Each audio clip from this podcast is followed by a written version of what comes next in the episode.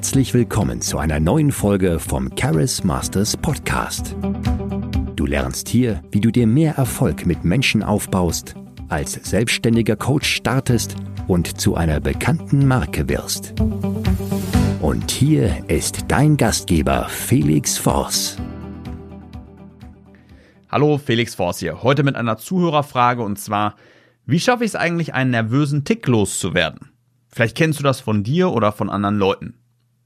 In bestimmten Situationen, vielleicht wenn man nervös wird, man nicht weiß, was man sagen soll, irgendwie so ein kleines bisschen überfordert ist, vielleicht weil andere Leute gerade zugucken oder weil der Einsatz sehr hoch ist, kommt plötzlich so ein nervöser Tick, eine nervöse Angewohnheit zum Tragen. Manchmal auch aus Langeweile, manchmal vielleicht auch, weil man gar nicht so drauf achtet. Es kann ganz unterschiedliche Auslöser haben. Und irgendwie bemerkst du dich dabei, dass du diese Sache immer wieder machst. Sagen wir mal Fingernägel kauen oder auf einem Bleistift kauen oder irgendwie nervöses Lachen oder du wirst hibbelig, dein Fuß bewegt sich ganz schnell. Irgendeine Verhaltensart und Weise, wo du sagst, das will ich eigentlich gar nicht. Also das ist die Voraussetzung, dass du sagst, das ist ein Verhalten, was ich nicht haben möchte, wodurch meine Wirkung zerstört wird, was ich mache, obwohl ich es nicht will.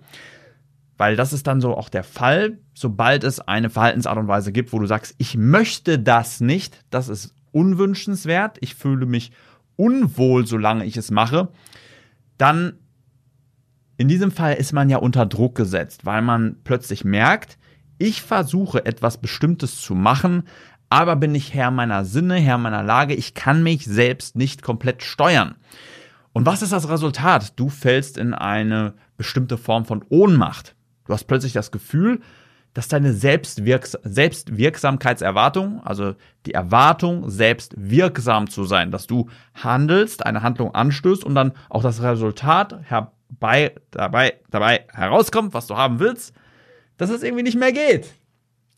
Und plötzlich bist du unzufrieden und hinterfragst mehr. Sagst, wenn ich das nicht mal kontrollieren kann, wie soll ich denn dann den Rest meines Lebens kontrollieren können? Weil es beginnt ja im Kleinen, da gibt es auch so ein japanisches Sprichwort, wenn du es nicht mal schaffst, vor deinem Haus zu fegen, wie willst du denn dann die ganze Welt verändern können? Und so ist das Äquivalent. Wenn du es nicht einmal schaffst, so einen kleinen Tick, nervöses Husten, Lachen, Fingernägel kauen oder was auch immer das bei dir ist, loszuwerden, dann denkst du plötzlich drüber nach, wenn ich das nicht schaffe, wie soll ich dann den Rest schaffen? Die großen Ziele, die an meiner Wand hängen, das, was ich mir vorgenommen habe, wie soll das denn möglich sein? Oder du überlegst, was denken denn jetzt die anderen darüber? Wenn ich das mitbekommen habe, dass ich jetzt hier so nervös gelacht habe oder mich so komisch bewegt habe oder das, was ich halt so mache, dann werden die anderen das ja auch mitbekommen. Und die große Frage ist dann, wie bewerten sie das? Und es gibt den sogenannten Identity Bias. Klingt jetzt kompliziert, brauchst du nicht merken den Begriff. Auf jeden Fall, wir denken häufig, dass Leute genauso denken wie wir selbst. Wenn du sagst, keine Ahnung, mir ist es wichtig, dass Menschen pünktlich sind, dann hast du auch das Gefühl, alle Menschen sollten pünktlich sein und alle sollten auch so denken wie du. Also idealerweise auf der ganzen Welt sollten alle Menschen so denken wie ich. Das wäre doch perfekt.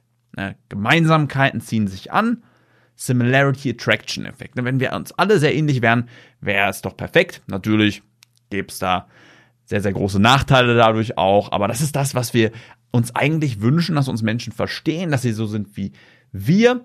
Der große Fehler im Denken ist dann, dass wir dann aber auch davon ausgehen, dass alle Menschen so denken wie wir.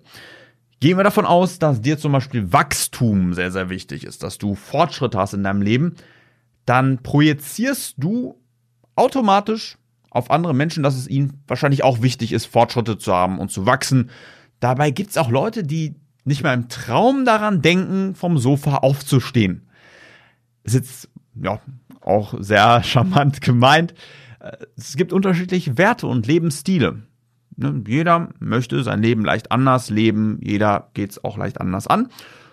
Und das ist ja auch so eine Schwierigkeit in der Kommunikation. Erst einmal, du weißt nicht, was die Werte der anderen Person ist, du weißt nicht, was sie will, du weißt auch nicht, wie das, was du sagst oder kommunizierst, bei der anderen Person ankommt. Und selbst wenn du denkst, ich stehe jetzt hier auf der Bühne, andere hören mir zu und ich habe jetzt gar nicht das gesagt, was ich sagen wollte und habe dann noch diese ganzen Füllwörter und den nervösen Tick, hast du plötzlich die Perspektive, dass dich alle Menschen dafür verurteilen, die dir zuhören. Doch ist das tatsächlich der Fall? Wirst du von allen Menschen verurteilt, die dir da zuhören? Vielleicht ja, vielleicht nein. Du weißt es allerdings nicht. Das ist das Einzige, was du weißt. Mit absoluter Gewissheit, weil du ja andere Leute noch nicht um Feedback gebeten hast, beziehungsweise wahrscheinlich in diesem Moment auch so sehr in deinem Kopf bist, dass du gar nicht auf die kommunikativen Signale von anderen Personen achtest, wie zum Beispiel die Körpersprache. Kann ja sein, dass Leute dann in ihrer Körpersprache ausdrücken, dass sie gelangweilt sind oder dass es ihnen sehr gut gefällt. Aber zeigt es wirklich, dass sie gelangweilt sind? Oder denken sie vielleicht gerade an was ganz anderes? Kann ja sein, dass sie gerade an die Arbeit denken oder gibt es ja verschiedene Möglichkeiten. Wir können also nicht wissen, wie genau etwas, was wir kommunizieren, bei anderen ankommt. Ich hatte häufig schon Fälle, wo Männer, sehr, sehr dominante, starke Männer, davon ausgegangen sind, dass eine Verhaltensweise von ihnen schlecht ankommen könnte. Und am Telefon haben mir Mitarbeiterinnen dann auch gesagt, also sie haben mit diesen Männern telefoniert und mir dann Notizen geschickt zu dem konkreten Fall, dass das eine der besten Eigenschaften überhaupt war. Also eine sehr, sehr angenehme Stimme zum Beispiel oder Energie in der Stimme, dass jemand sehr laut und energisch gesprochen hat. Doch die Person hat gesagt, das ist die Sache, die ihm am wenigsten gefällt. Genau wie bei Schönheitsflecken, dass äh, viele Models denken, das ist doch meine schlechteste Eigenschaft. Da gibt es zum Beispiel auch ein Model, ja, es gibt Models zum Beispiel mit Schönheitsflecken. Es gibt ein Model, das ja hat so eine bestimmte, ja, wie soll man das beschreiben? Sieht so ein bisschen aus wie so eine Kuhhaut. Also das, ja, schwer zu beschreiben, auf jeden Fall so eine Pigmentstörung. Und das ist so außergewöhnlich, dass diese Person wahrscheinlich gesagt hat, das ist mein größtes Handicap, doch später die größte Superkraft geworden. Also, möglicherweise willst du deinen Tick gar nicht loswerden, weil deine Bewertung ganz anders ist als die Bewertung der Welt. Dass das vielleicht bei anderen sehr, sehr gut ankommt. Möglicherweise kannst du auch diesen Tick zu deiner Superkraft machen, als Teil deiner Markenbildung. Möglicherweise ist es aber auch etwas, was man wirklich loswerden sollte. Dann hast du verschiedene Möglichkeiten. Man kann ein Verhalten erstmal cutten. Das nennt sich Cut, zum Beispiel du hast Füllwörter in der Kommunikation. Dann kann man dafür sorgen, dass du diese Füllwörter einfach nicht mehr drin hast. Es wird also aus der Kommunikation herausgeschnitten. Wie in einer Audiospur, vorher sind da Füllwörter drin, rausgeschnitten, sodass sie nicht mehr vorkommen. Das schafft man durch Achtsamkeitsübungen, dass man ja darauf aufmerksam wird, wie man sich verhält, durch Mindset-Übungen. Es geht recht schnell. Eine zweite Möglichkeit ist aber auch, Verhalten zu ersetzen. Zum Beispiel, wenn du sagst, ich habe so ein nervöses Lachen, dass man zum Beispiel dieses Verhalten ersetzt durch was anderes, das anderes vielleicht nicht mehr mitbekommt. Vielleicht ist es dir einfach nur wichtig, irgendwie Dazu sei gesagt, was ist die Funktion von solchen nervösen Gesten? Ja, Nervosität loszuwerden. Sagen wir mal, das ist eine angespannte Situation. Du weißt nicht, was andere jetzt über dich denken, wie du reagieren sollst und du willst irgendwie ein bisschen Druck ablassen, um dich zu entspannen, dich ein bisschen zu beruhigen. Dann kann man das ersetzen durch eine Geste, die bei anderen jetzt zum Beispiel nicht so stark auffällt.